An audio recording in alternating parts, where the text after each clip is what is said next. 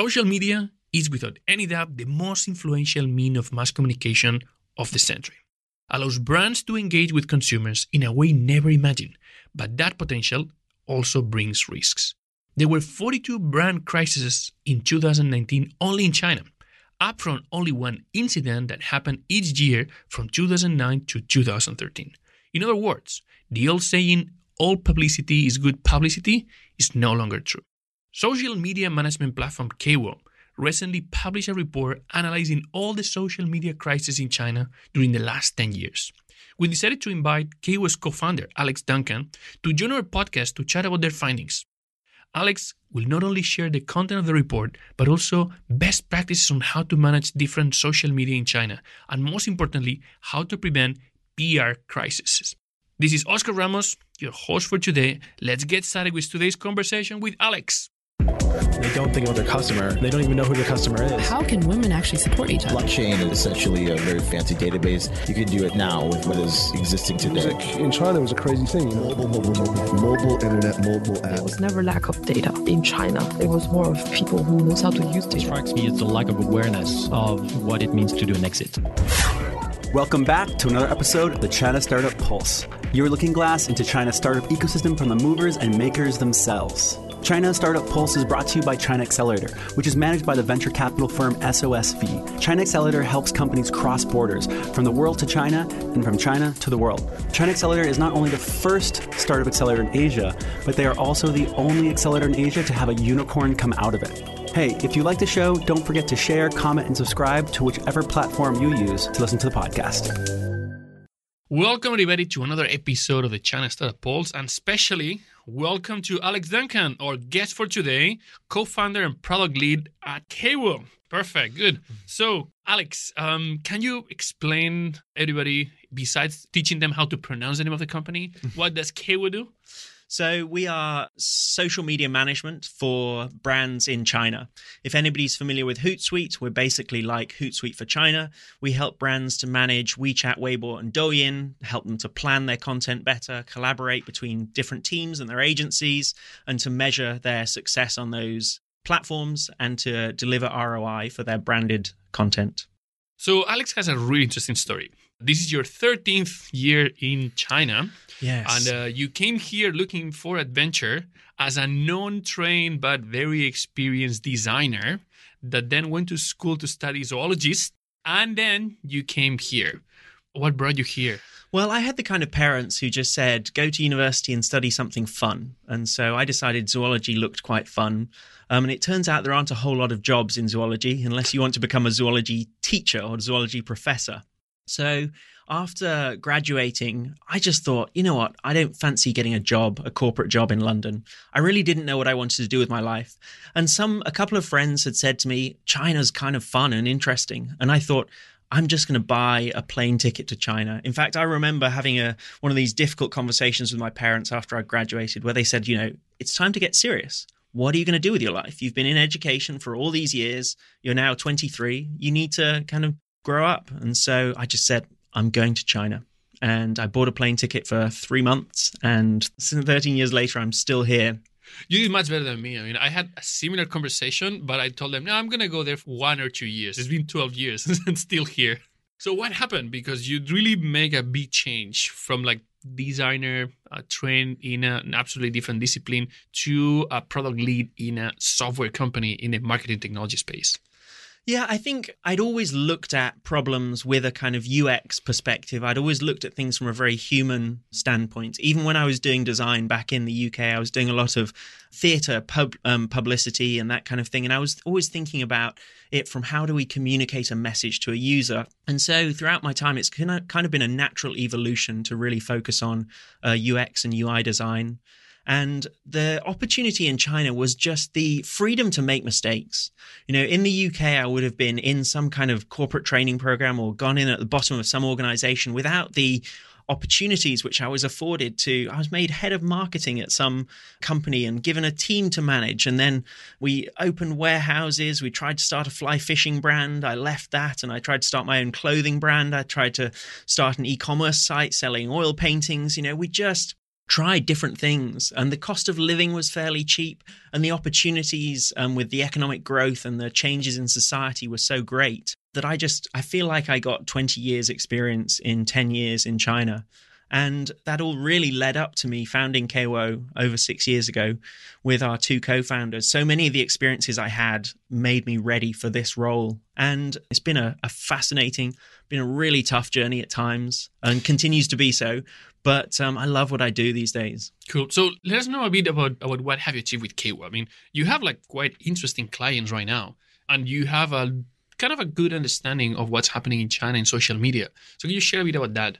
Yeah, I always say that we're not necessarily experts in social media marketing, but we're experts in how people construct teams to do effective marketing in China because we are fundamentally about collaboration, measurement, that kind of thing. Um, but we're so lucky to work with incredible clients. Like this year, we onboarded the US government, the North Face joined our platform this morning. We have added so many different brands Vera Wang, Victoria's Secret, the NFL many European football brands. We have Kobe Bryant get um, he publishes his content through our platform, Airbnb. And so we're in this fantastic position where we have a great client list and we get to really innovate and um, create awesome software for these clients. I love building a product company and collecting user feedback and really trying to find out how can we build something that um, helps people do their jobs better. So, I mean, obviously, social media has been a massive revolution and changed the way people thought about communication in terms of how they consume information, but also how they create information. But that particular area in China. And China really is like ahead of the West. Exactly. And, you know, I think there was this perception a few years ago that everything in China was a derivative or a copycat of the West. But you look at WeChat and it's a far superior product to the many other products that it um, emulates and replaces in the West. And so I really feel like, especially mini programs, just an incredible innovation in WeChat. What um, are mini programs? Can mini programs, people? little tiny apps that launch instantly inside of WeChat. I actually had the opportunity to work with Tencent and uh, Udacity on creating a training course, which you can find online in how to make them for Western developers but they're basically um, small apps, less than two megabytes, that load very quickly over a cell connection. You don't have to download something from an app store. It instantly is able to request permission for your credentials from WeChat. There's opportunities for e commerce. They're great touch points between the online and offline world anytime you have a QR code or something like that, you can scan it, it'll open a mini program and provide this rich functionality inside the app. It's something that Zuckerberg has said he aims to copy about. It's not, not bad for a WhatsApp copycat. Yes. That, uh, that turned out to be kind of quite interesting. We had actually as a guest in the podcast Yossi Vardi, the founder oh, of, uh, yes, I of, met uh, Yossi. Yeah, of ICQ. Yeah, and, uh, yeah. and he was very, very, I mean, obviously, I mean, he was a he was disappointed about the fact that Tencent with QQ cloned the product, but uh, but he's aware that you cannot put limits sometimes to innovation and to make things happen. And when you put certain limits, like innovation will yeah. always find find their way. So, what do you think makes so dynamic and so fast the whole social media space in China? I think WeChat, from what I hear, is a um, very product led company. There's a very high ratio of product managers to developers inside WeChat. And a lot of their features seem to genuinely be built. You know, Allen Zhang often talks about um, their sort of product focused strategy with WeChat, and they genuinely seem to be built out of a real deep understanding of the user needs. And WeChat, Tencent are great at creating these things that just really hit the pain point. They also have their misses, like the WeChat Stories feature that they launched in December last year really hasn't gone anywhere. But um, they, I mean, for every one they miss, they hit some home runs. So I think people outside of China they start to be aware that uh, yeah, this WeChat thing is actually quite interesting. But but what else is out there? Because I mean, in in KAWO, when you are working with with different, uh, you're helping people work with their social media they're not just publishing things in WeChat. No, there's different types of platforms that, that they're using. What, what else is out there? So, one of the challenges for us as a software company has been keeping up with the evolution of the market. When we first launched KAWO, the dominant social networks were RenRen, QQ Weibo, and Sina Weibo. And two of those networks have actually pretty much died or dried up. QQ or Tencent Weibo and uh, RenRen are no longer used by uh, hardly any brands. Sina Weibo has actually maintained pretty stable and consistent growth. They um, change a lot. They were also a copycat of of Twitter. Yes, they they have continued to evolve, but th- I would say they've reached a point of maturity. They are a very sophisticated and mature platform these days, and we have a very a good business relationship with them, and they, they're very helpful in ensuring we get the data and access we need to help brands to be successful on their platform. So it was those networks. Um, we ended up getting rid of a couple of those as they fell out of favor. We added WeChat, and then we're just about to launch Douyin in um, January, and that's the force so to be Do-. Douyin is TikTok. Is the, is the, is the Yeah. TikTok uh, in China. It's the- actually a different product, and they're they're evolving even more differently. But it's basically the, the same concept of TikTok, short video yes, sharing, viral um, short videos. Yeah, in uh, in China. Which I mean, I'm I'm actually always super impressed of how relevant is, how much people consume this, this type of format. I remember sitting on a bus for five hours and watching this guy spend at least four hours of it sat next to me watching 10 or 15 second videos. It was just, I think that was when I really realized that was maybe a couple of years ago that Douyin or TikTok was forced to be reckoned with. That they've managed to capture this method of uh, getting people users' attention that is so sticky. So we have these uh, this environment where these platforms that evolve, that create, that even capture things or create things that most people is not able to understand that they are actually a big big thing, but consumers do understand. So how is this relevant for brands? I mean, how brands have to change their strategy besides localizing for uh, different networks? So yeah, that's a great question because brands face a huge challenge in China, and it's really a many multifaceted challenge because not only is it a very different type of consumer that they um, to what they have in uh, the West. It's a consumer that maybe hasn't had the long term exposure to their brand, so they're often starting from a very blank page, educating people about their culture and the history of their brand. I'm thinking of cases like the NFL, who we work with. You know, so much of what they do is educating their new followers about who are these teams, who are the heroes of the teams, where are these teams based, what are they, what's the the story around them. But then you've also got to not overlook the fact that China is a very large and diverse country. It is a country of 1.3 billion people, and they're spread across many different kinds of environments. We've seen this very rapid urbanization. There's a lot of people whose first experience of the internet was through a mobile device. There's a lot of people who've only been on the internet for a relatively short period of time. I remember going to a talk at Baidu back when I was in China Accelerator, sort of 10 years ago, and hearing how they were thinking at the time of a user base where the average amount of time their users had been using the internet was around six months to a year or something like that point. Such had been the growth of the internet in China.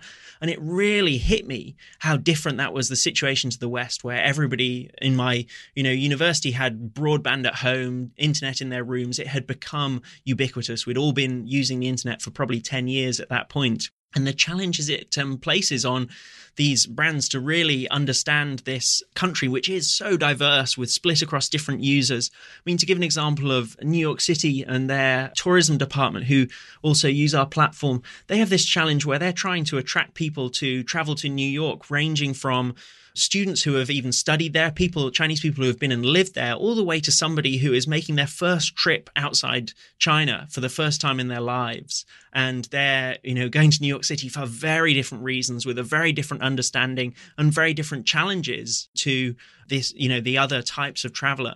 And so taking account of all of that is one huge challenge for brands.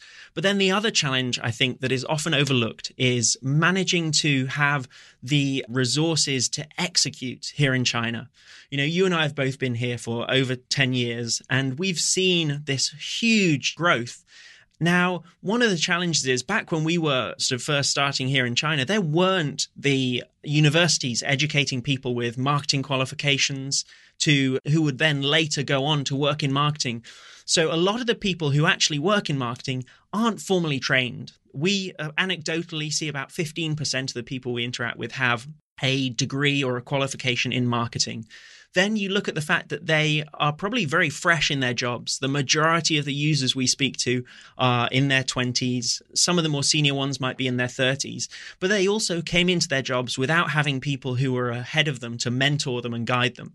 You know, when I think about my career development in China, so much of it has been driven by the people I worked with and the people I worked for who taught me things. And so it's having, you know, you're facing this challenge as a brand in the Chinese market where you're looking at this incredibly diverse, complex, fast moving consumer demographic. And then the team that you have to operate it are um, relatively inexperienced, not necessarily formally trained in marketing, speaking a different language and a different culture. Um, if you're a foreign brand here, So I think it really is a very challenging environment, which is why we really try to help brands to address some of these problems and to, in many ways, get the basics right. On one side, I mean, you're talking about uh, about how this is an industry that has evolved dramatically. I mean, you started the company six years ago. You had three networks where you were distributing. Six years later, this doesn't exist. Ten years ago, you had a user demographic that basically had been using the internet for months. So at the same time, you have this uh, landscape where traditional media is not as influential as social media is. And that's happening a little bit everywhere. But yeah. the influence here is dramatic. And when you're talking about the need to educate users, the possibility to use traditional media to educate users on a sport that they don't know, that they're not mm. familiar, mm. they don't know the individuals. I mean, you can only achieve that through social media. Yeah, I mean, social media here mm. is way more influential than it is in the West in many respects because there's a lower level of trust in society. People are more likely to be impacted by the opinions of other people they know and interact with on um, social media. And it is this digital way that everybody consumes content. And so you're right. Yeah. I mean, there's a massive opportunity, and that's why people, I think, is embracing it so much. And the fact that there's so much I mean, interest by by anybody that wants to communicate with those and consumers. even when it comes to driving e-commerce, like Tencent themselves report that over 40% of sales through WeChat stores come from content marketing on their platform. So social media really is a place that you really have to get right. And WeChat is a very challenging place to do that because it is so different to the likes um, in the West. You know, it's a different content format. It's long form. It's these posts that get pushed out. In some ways, it's more like an email newsletter or something like that, where you push to an existing subscriber base. There's very low potential for virality on the WeChat platform. You know, looking at the data report we published a few months ago, where we analyzed 20 million data points, we showed that WeChat users who follow accounts are almost more likely to unfollow them if they publish low quality content. Now, Tencent's in this situation so where they. It's better to not say anything yeah, that says something wrong. It's in, in about half of the it's, articles we looked at, the brands would be better to have stayed silent on those days than published any content at all because they lost more followers than they gained by putting out something that wasn't as relevant or didn't connect with their users as well. Now, my take on this is that Tencent is a, a, huge company with a very sort of diversified set of streams of revenue. Unlike Facebook, Twitter, YouTube, etc., who are very dependent on advertising as a stream of revenue, you know, WeChat particularly doesn't have to kowtow to brands. They don't have to open the doors and allow brands to do whatever they want. You know, you look at WeChat official accounts, they're very locked down and how often you can communicate, how long your window is to talk to your users, you know, 48 hours after they last interacted with your account. I mean, what you just said is something that every time I talk with people about China and how China, Chinese internet companies are different, they find it extremely surprising. You talk about a, about a company like Tencent, which is a social media really big player here, where majority of their sales are driven by commerce could be mm. like products or yep. virtual goods, etc. Payments, it's, it's you know, they, I don't it's know what the latest driven. figures are, but they supposedly have a six trillion US dollar payments business, I believe. Yeah, but you know, if you've got that as a stream of revenue, why do you need to bother polluting your app experience for your users with adverts and that kind of thing? So they have added ads in, in, in there's a few different ad formats, and they appear in moments but it's very you know considered and careful brands can't interject themselves into users private moments brands can't read what users are saying to each other you know privacy is uh, in terms of the access that companies have to your information is way tighter on um, WeChat than it is on Facebook. Well, the um, funny thing is, on the other side of the spectrum, you have a company like Taobao, where everybody recognizes the largest player in the e-commerce space, but they make money with advertisement.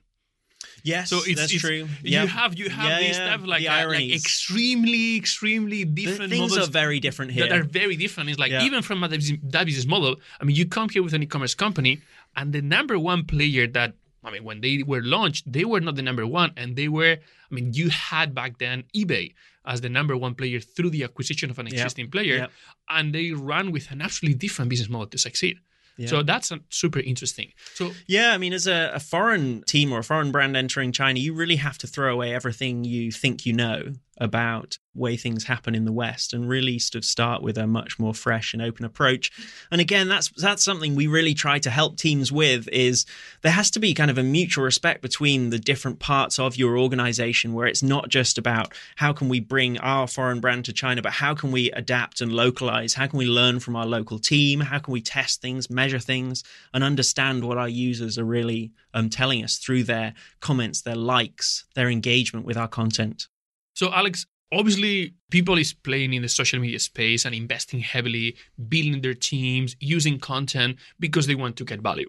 Yeah. but there's also some risks. And you guys have done a, a quite interesting analysis of how this pr crisis whole thing is has been changing for the last 10 years.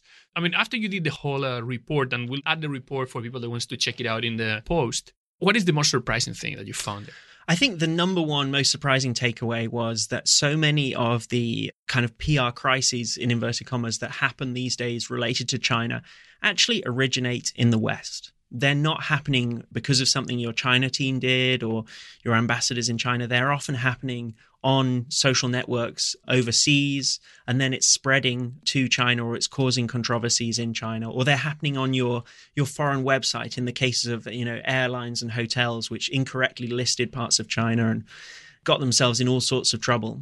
That's actually quite interesting. I don't want you, there's no need to quote any brand or anybody like to say, okay, you did bad. But can you share some of the the impacts that this type of PR crisis had in some some companies? Yeah, so I mean, with I, I will say very clearly with this report, our, our goal was not to dredge up any of the past controversies or to bring up anybody's name again and to kind of get them in trouble. We really wanted to look at it from the perspective of a data analysis. You know, looking at all of the incidents, and we found 109 different incidents impacting brands in China, both Chinese and foreign.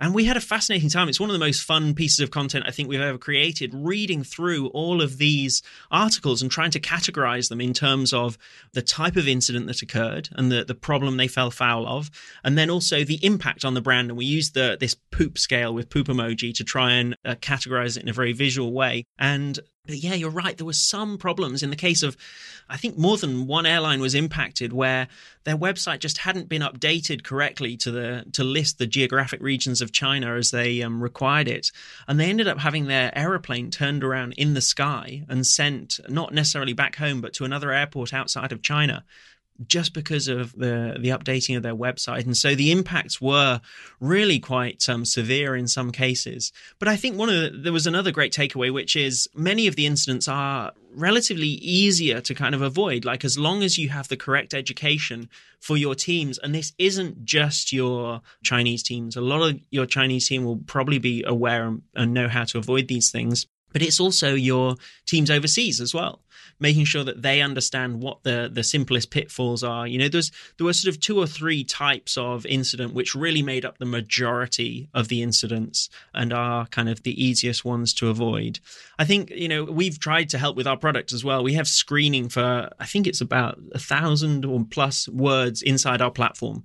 You know what are the things that are going to you should just avoid talking about? And many of them are very innocuous. You have like a you are forgetting your attachment type of feature that you have Yes, Gmail, a but, little bit like that, Be but- careful what you're posting. So we do have multiple levels. So there's a warning level. So, you know, be careful when talking about this word that you use it in a certain context or a certain way. And then we have a very hard block. You know, you really shouldn't publish this this word or this phrase on uh, these social networks. There's some cases where what some of these problems were caused and it was absolutely bad luck where suddenly Yep. something that was scheduled for another time of the year Yes. happening a specific time of the year Yep. and uh, something that could have been ignored and even funny Yeah. in any other day like certain times you need to avoid so this i mean there's also a lot of um awareness of when things happen and not just like this is really really tricky on that side Yeah, it is really tricky, but I think people should, if you are at all worried and you're a brand, then really download our report and take a look. It's it's very quick and easy to flick through,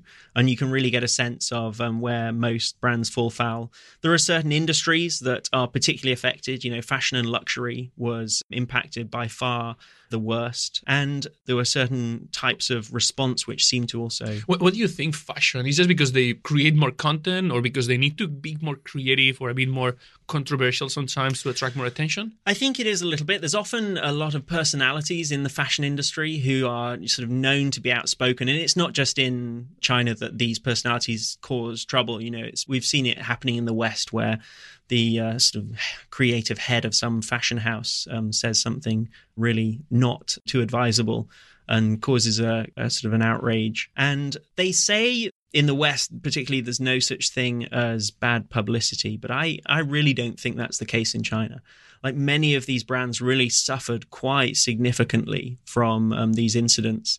And China is also trying to do their best to protect consumer rights as well. One of the things we try and help our clients with is avoiding the um, certain phrases and things like you have to be very careful about saying you're the best at something in China. You know, you have to have a verifiable claim if you are going to use that kind of language. And so, again, we screen for that type of content.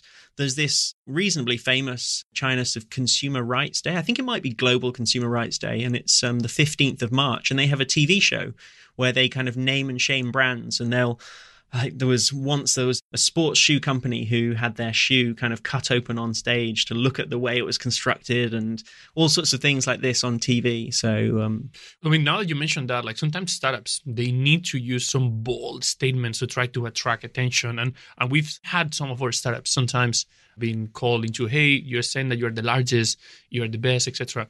And if you can provide some data that you can, I mean, somehow manage. I mean, all of these obviously for big companies, it's a big thing. They have big, big exposure, big impact.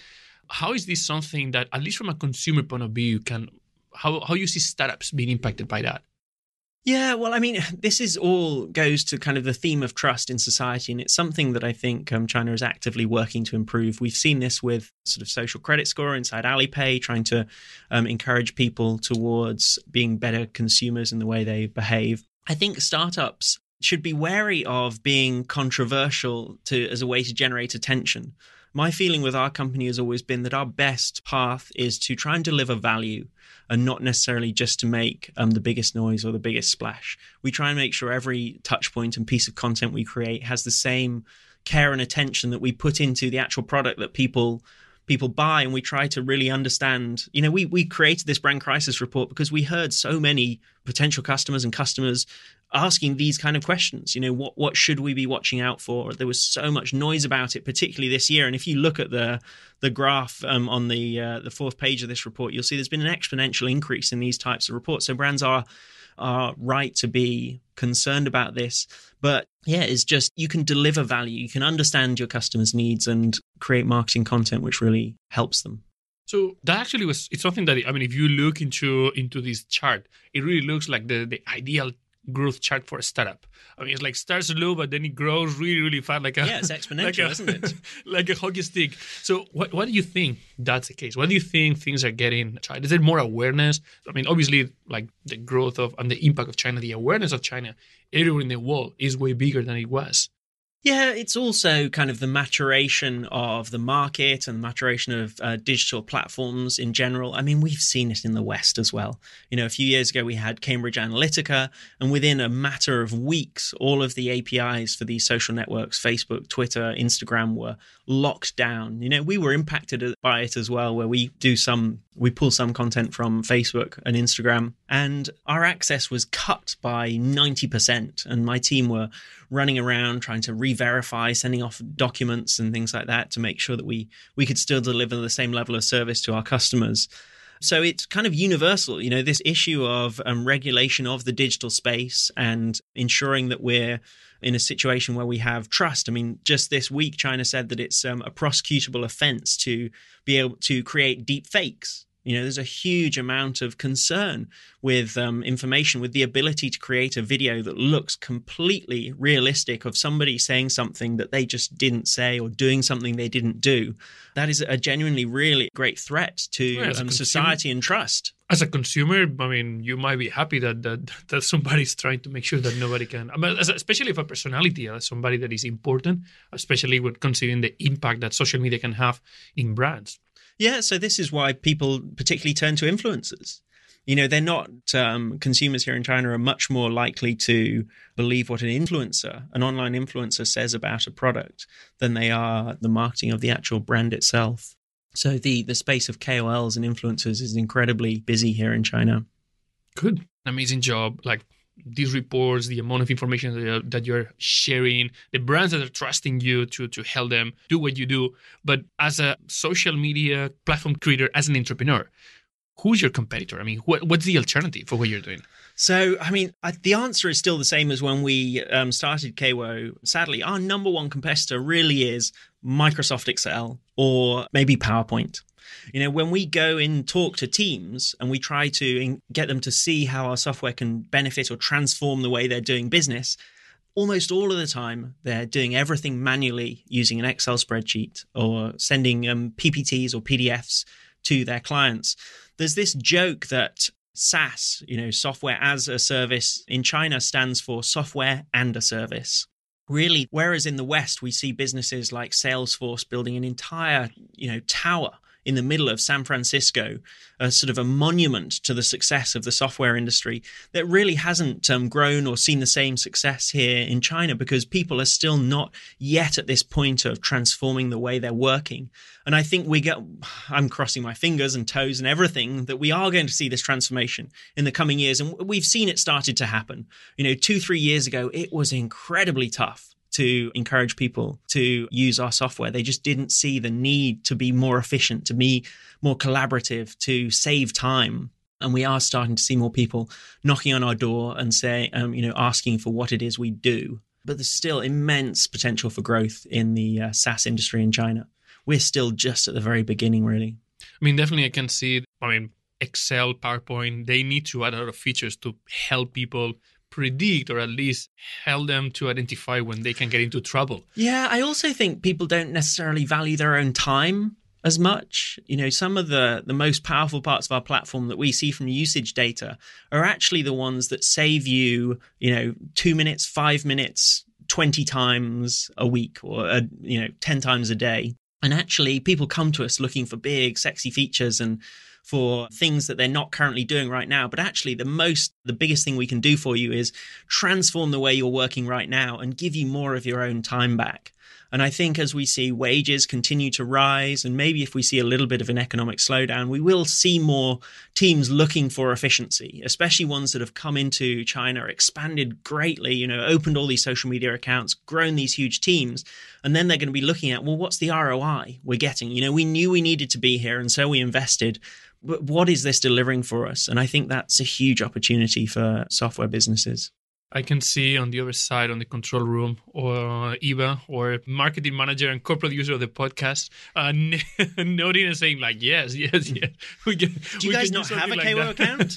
I mean, we we provide accounts to our loved and trusted partners like China Accelerator, and so if you guys don't have an account, we should hook you up. We, we uh, also give all startups from China Accelerator yep. a year free. So if there are any companies listening that you want to get on KAWO, we'll do that. I mean, Alex and the team comes uh, every bite to welcome the companies and share a bit of the opportunities and challenges of uh, social media in China for those teams that are not from China, but sometimes also for teams that are in China and yeah. might not be. And the defensive moat just gets bigger. Like I've heard about more foreign software companies pulling back from China and even APAC this year than I have heard ones entering this region. It's still a challenging region to build a profitable software team. Alex, thank you very much for all the sharings thank on the social media, me, yeah. on the building a company here, on the insights I think of we came on to industry. talk about KAWO about four years ago, so I'll see you again in another four years. Hopefully, hopefully we'll be we'll be again after our IPO again here if anybody wants to contact you, they want to learn more about KAWO, they want to use one of the of the amazing uh, discounts Alex, that you have for partners and friends. Yeah, alex at kawo.com or go to our website and you can apply if you're a startup or if you're a company with money, you can also apply. we take them. Thank you, Alex. Thanks, Oscar. Good. Are you listening to this episode on Himalaya? Whether you are a podcaster or a fan, Himalaya is designed with you in mind and has a ton of cool features like curated shareable playlists and collections made just for you, along with personalized recommendations to help with content discovery. It's definitely my favorite listening app, and I'm sure it'd be yours too.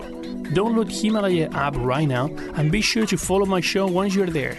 And thank you to People's Squared, the original and first co working space in China. Based here in Shanghai, it is the ideal place for movers and shakers, teams big and small, to find a place where the entrepreneurial spirit and culture lives to call home. You can find out more by going to people-squared.com.